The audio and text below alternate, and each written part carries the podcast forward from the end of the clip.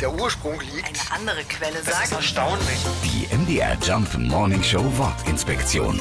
Mit einem lachenden und einem weinenden Auge. Diese Redewendung stammt aus Shakespeares Hamlet. Das Stück handelt von einem Prinzen, dessen Vater gerade gestorben ist.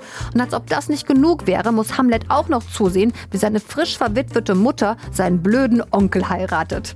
In seiner ersten Ansprache verkündet der neue König, er habe seine Schwägerin mit einem lachenden und einem weinenden Auge zur Frau genommen, weil ja sein Bruder erst vor kurzem gestorben ist. Aber wie sich bald herausstellen sollte, war das eine Lüge. Der Onkel hatte nämlich Hamlets Vater umgebracht.